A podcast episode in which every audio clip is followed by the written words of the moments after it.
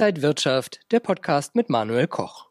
Es ist beschlossene Sache, aber kann die deutsche Wirtschaft einen neuen Teil-Lockdown verkraften und überstehen? An den Aktienmärkten hat man gesehen, was die Investoren davon halten. Die haben nämlich verkauft. Kommt jetzt ein nachhaltiger Börsencrash, nachdem wir den ersten ja im März dann doch gut überstanden haben. Zugeschaltet ist jetzt aus Düsseldorf die Buchautorin und Finanzjournalistin Jessica Schwarzer.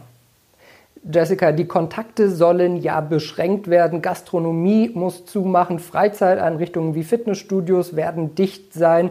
Ja, und reisen soll man privat auch nicht mehr. Wenn Unternehmen nicht sowieso schon hart an der Grenze und am Überlebenskampf waren, sind sie es jetzt?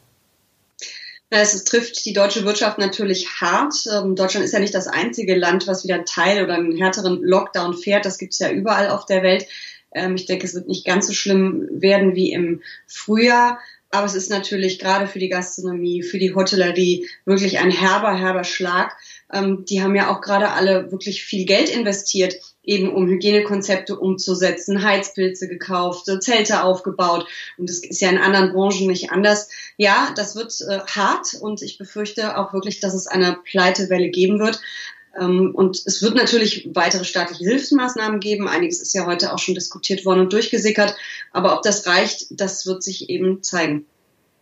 Es heißt ja, dass es neuerliche Hilfsmaßnahmen dann für die betroffenen Branchen geben soll. Aber wer soll das am Ende alles bezahlen? Das ist ja eine riesige Schuldenflut. Äh, ja, wir haben eine bewilligte Neuverschuldung für dieses Jahr von 218 Milliarden Euro. Im nächsten Jahr sind es 100, wahrscheinlich eher 120 Milliarden. Jetzt schon, Stand jetzt. Mal gucken, was da noch kommt. Wir haben heute den Vorschlag von ähm, Olaf Scholz, Finanzminister Olaf Scholz, gehört, ähm, dass eben kleineren Betrieben 75 Prozent und größeren Betrieben 70 Prozent ähm, ihres Umsatzausfalls erstattet werden soll, also im Vergleich zum Vorjahresmonat. Äh, da geht er von sieben bis zehn Milliarden pro Lockdown-Monat aus, die das zusätzlich ausmachen wird. Er wird das mit, ähm, mit Altmaier, also mit unserem Wirtschaftsminister, noch ähm, ja, genauer konkretisieren. Da wird noch drüber verhandelt, wie es dann wirklich aussieht. Aber es wird natürlich immer, immer teurer und je länger diese Pandemie, je länger diese Wirtschaftskrise dauert und je schleppender die Erholung natürlich vonstatten gehen wird, desto teurer wird es leider werden. Muss man dann die Notenbanken nochmal zu Hilfe rufen? Die pumpen ja schon ordentlich Billionen insgesamt in die Märkte. Kommt man da nicht drum herum, dass da vielleicht noch mehr Schrottpapiere und Hilfsmaßnahmen starten müssen? Ähm, ehrlich gesagt befürchte ich, dass das weitergehen wird ähm, und dass das einfach auch gebraucht wird, äh, um die Wirtschaft irgendwie am Laufen zu halten, damit wir nicht komplett vor die Wand fahren. Ob das langfristig äh, gesund ist, äh, wird sich dann allerdings zeigen, weil irgendjemand muss die Rechnung irgendwann ja auch mal bezahlen.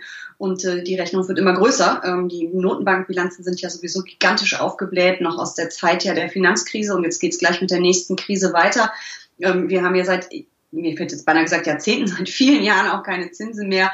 Ähm, also da passiert ja jede Menge schon von Seiten der Notenbanken geldpolitisch. Und da fragt man sich halt, ähm, wann die ihr Pulver verschossen haben. Allerdings ähm, fragen wir uns das schon seit einigen Jahren und es ging immer weiter. Ob das aber für immer und ewig so gut geht, ich habe da meine Zweifel. Im September war die Bundesregierung mit ihrer Wirtschaftsprognose ja noch fast optimistisch. Man hat für 2020 ein Minus von 5,8 Prozent erwartet und fürs kommende Jahr ein Wachstum von 4,4 Prozent. Müssen wir uns jetzt aber davon verabschieden, wenn jetzt das Jahresende deutlich schlechter laufen wird? Ja, das ist äh, die gute Frage. Es kommt natürlich darauf an, wie lange dieser Lockdown tatsächlich dauern wird. Im Augenblick geht man ja von vier Wochen aus. Also es wird auf jeden Fall der November sein. In zwei Wochen werden sich ähm, die Politiker nochmal zusammensetzen mit Angela Merkel, die Ministerpräsidenten, und nochmal beratschlagen, ob das schon reicht oder ob sie noch äh, verlängern müssen, ob sie härter durchgreifen müssen. Ähm, das werden wir sehen. Wir müssen schauen, wie die Menschen immer auf den Lockdown ähm, ja, reagieren. Wird wieder so viel im Internet geshoppt oder wird vielleicht ganz viel gespart? Welche Branche trifft es wie hart?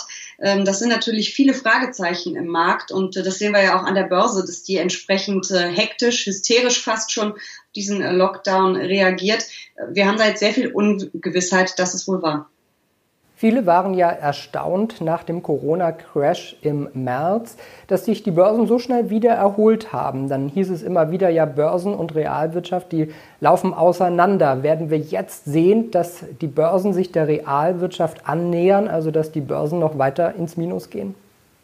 Ja, das kann gut sein. Also wir kennen ja auch dieses äh, Bildnis von, ich glaube, es ist von André Costolani, von dem äh, Mann und dem Hund. Ähm, der Hund läuft auf dem Spaziergang ein Stück vor, kommt zurück, läuft vor, kommt zurück. Am Ziel kommen sie beide gemeinsam an. So ist es eben auch mit der Börse und der Wirtschaft. Ähm, ja, vielleicht war die ähm, Erholung zu rasant an der Börse. Ich könnte mir auch vorstellen, dass der Crash ein bisschen zu rasant war und dass der Schaden am Ende gar nicht so hoch ist, wie wir damals ähm, geglaubt haben. Äh, jetzt kommt natürlich ein neuer Lockdown dazu. Wir müssen alle wieder neu rechnen. Ehrlich gesagt habe ich im Moment noch nicht so das Gefühl, dass das wirklich ein neuer Crash wird. Ähm, das ist aber jetzt rein Bauchgefühl, ehrlich gesagt, und gar nicht so zahlenbasiert. Ich denke, es ist einfach insgesamt extrem viel Unsicherheit im Markt. Ähm, wir haben am Montag die schlechten SAP-Zahlen gesehen die, wo ja auch schon so ein Absturz an der Börse dann passierte, beim DAX zumindest. Ähm, wir haben den US-Wahlkampf, der jetzt auf die richtig heiße Phase geht und die Angst davor, dass es da kein ganz klares Ergebnis gibt und eine Hängepartie hinterher und immer noch alles offen ist. Ich glaube, das sind viele Faktoren, die da gerade so ähm, ineinander spielen.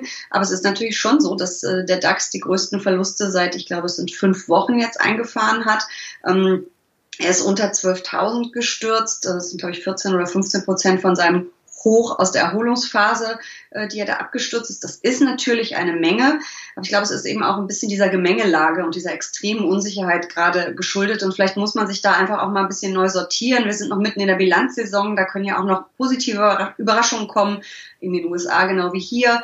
Nächste Woche steht die Wahl eben an. Ähm, vielleicht muss man da auch einfach ähm, mal noch ein paar Tage Nerven bewahren als Investor und vielleicht einfach auch mal ein bisschen die Füße stillhalten und jetzt nicht äh, panisch agieren. Ja, das ist die gute Frage. Soll man jetzt abwarten und schauen, ob es eben vielleicht noch deutlich tiefer geht? Sind das jetzt Chancen zum Einsteigen? Was würdest du raten, damit man einigermaßen stabil durch diese Krise kommt?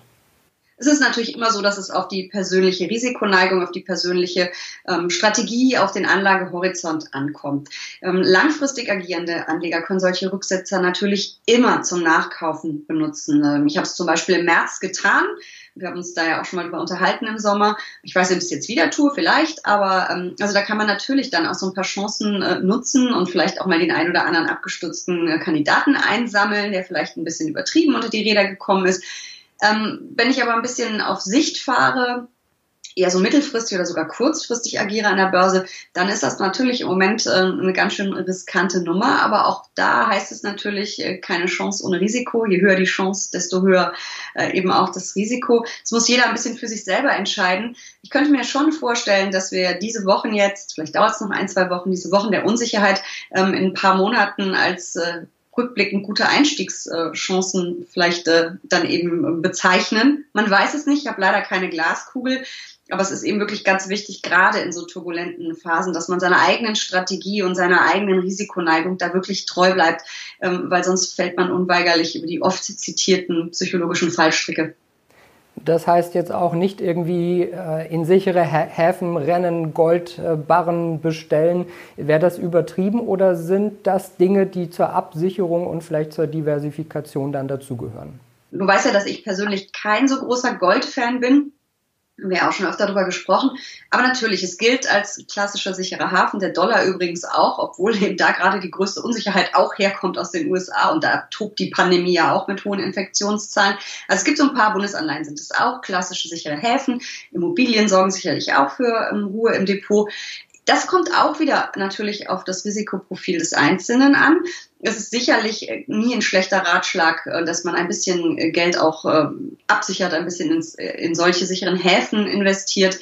Gerade eben dann, wenn man ein bisschen ängstlicher ist. Da spricht nichts dagegen und in Zeiten wie jetzt wahrscheinlich auch mehr dafür. Und Jessica, deine Prognose, wo stehen wir am Ende des Jahres beim DAX? Ui, das ist aber eine gemeine Frage.